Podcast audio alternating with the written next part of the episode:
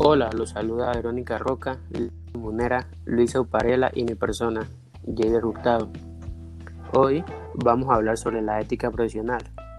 Para ello quiero empezar diciendo que la ética profesional es la ética individual, los principios y valores que cada uno posee en su ser interno, pero aplicada en el ámbito profesional, de tal manera que la ética profesional se basa en la ética personal, pero tiende a ser más normalizada.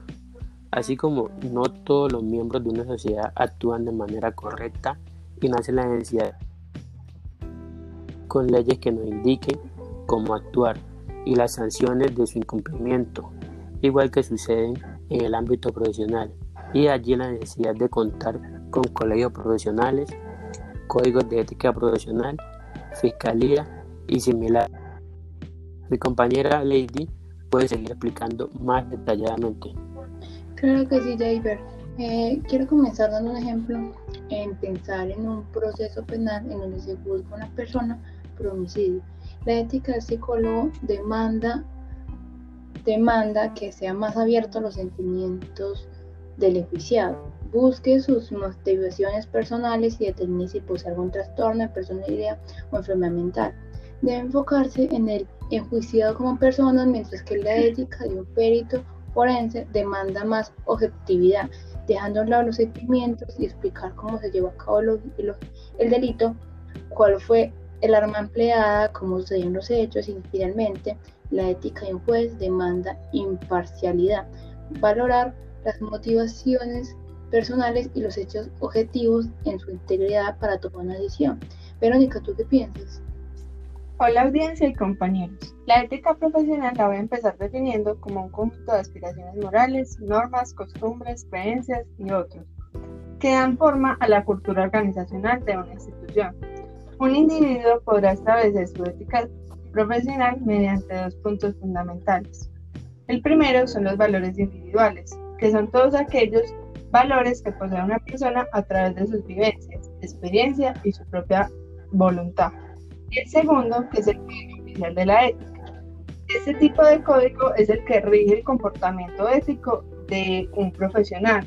Todas las personas deben de ser responsables sobre sus propios actos, tanto como actúan con la libertad, la voluntad e inteligencia y no de manera forzada. La elección de una carrera tiene que ver con esta libertad y voluntad. Por lo tanto, la persona debe ser respetuosa de las obligaciones y derechos que esta profesión conlleva. Por ejemplo, mi profesión es la de ser periodista. Los periodistas poseemos un código deontológico en el que se determinan ciertos valores y comportamientos que deben de regir en ciertas conductas. Los profesionales de la comunicación debemos trabajar a base de valores como la verdad, la precisión, la información, el respeto a los principios de la democracia, el pluralismo y la tolerancia. Es satisfacer el derecho de la sociedad a recibir la mayor cantidad y calidad de la información. Esto se hace posible con la ética de los principios. El deseo de investigar siempre con la verdad y de dar a conocer es uno de los fundamentos morales del periodismo libre. Luisa, ¿qué dices al respecto? Hola compañeros. Bueno, creo que la ética tiene una relevancia muy importante cuando las personas ejercen su profesión, eh, ya que en muchas ocasiones las decisiones que se toman como profesionales no solo afectan a ellos como individuos, sino que pueden llegar a tener un impacto en su comunidad.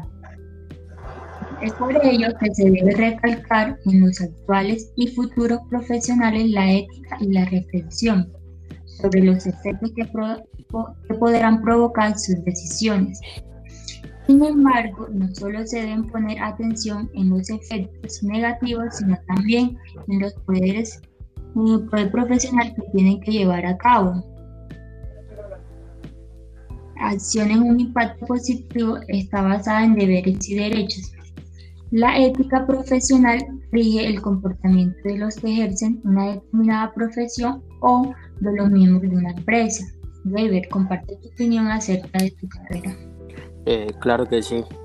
La ética profesional es de carácter importante, debido a que el incumplimiento de esta nos puede llevar, en el peor de los casos, hasta la destitución del cargo pérdida de tarjeta profesional y hasta una condena en prisión.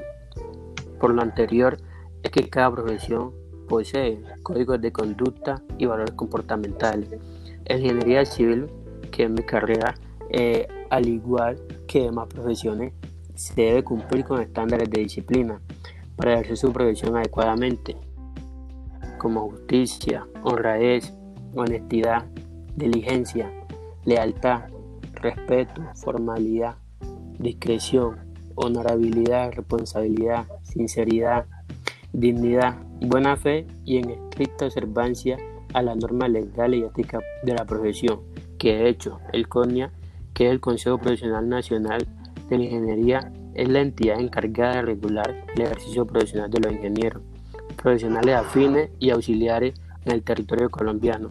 También cabe señalar que la ética profesional en ingeniería civil es la constante disciplina en su profesión, es la moral en su trabajo para mejorar en esta sin perjudicar a la sociedad o al medio ambiente. El profesional no debe valerse de otro ser humano para conseguir sus fines, debe ser consciente de las repercusiones que pueda traer su labor a la comunidad. Tienes mucha razón. Yo comparto tu misma carrera y considero que la rectitud moral dentro del ámbito profesional implica el cumplimiento de una serie de valores o deberes tales como la responsabilidad, puntualidad, el respeto, entre otros. Estos elementos son valores universales, pero cada profesión puede requerir deberes particulares, especialmente en la ingeniería. La ética empieza por establecer que la responsabilidad primaria del ingeniero es anteponer la seguridad de la comunidad, de lo público por encima de otros intereses, cuidando por mitigar el potencial daño, en especial a las comunidades y ecosistemas más vulnerables. Pero también es importante el caso de Verónica, al ser periodista se requiere mucha responsabilidad y Lady, hablemos sobre tu carrera y la ética profesional dentro de ella. Claro, Luisa, mira, mi carrera es publicidad. La publicidad selecciona cuidadosamente la información que brinda al consumidor para ganar su confianza, eh, procurando causar buena impresión en él, acentuando las cualidades del producto y fijándose de que los mensajes sean bien dirigidos al público y al consumidor responden principalmente al interés del anunciante, quien no debe desviarse de la ética, no desviarse de la ética principalmente porque, es algo principal. Pues, sin la ética no tiene sentido al lado de que tú solo vendas un producto. La falta de ética en la publicidad puede provocar varias desconfianza en los mensajes, por lo tanto es necesario que los publicistas denunciantes tengan muy presente la autorregulación publicitaria, respetando las normas éticas que distinguen la buena publicidad de la perversa y la engañosa. Eh, es decir, la publicidad tiene el deber de guiar y, y comunicar al consumidor la mejor opción de compra sin llegar a engañarlo solo por el hecho de vender, porque quiere vender, tiene que venderle un producto de engaño, ¿no? La gracia es comunicarle y llegarle al consumidor de una forma eh, correcta sin que él se sienta engañado o ofendido. Bueno, con esto claro, la ética profesional fue muy significativa, ya que aprendimos de cómo esta es indispensable para poder desempeñarnos y crecer en el ámbito profesional de una forma adecuada e incluso en nuestro crecimiento como personas para que podamos aportar a la sociedad.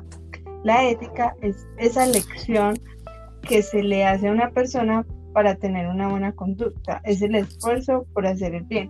Por lo tanto, la ética nos ayuda tanto a convivir con los demás de forma adecuada como a ser felices y a trabajar para ayudar a otros.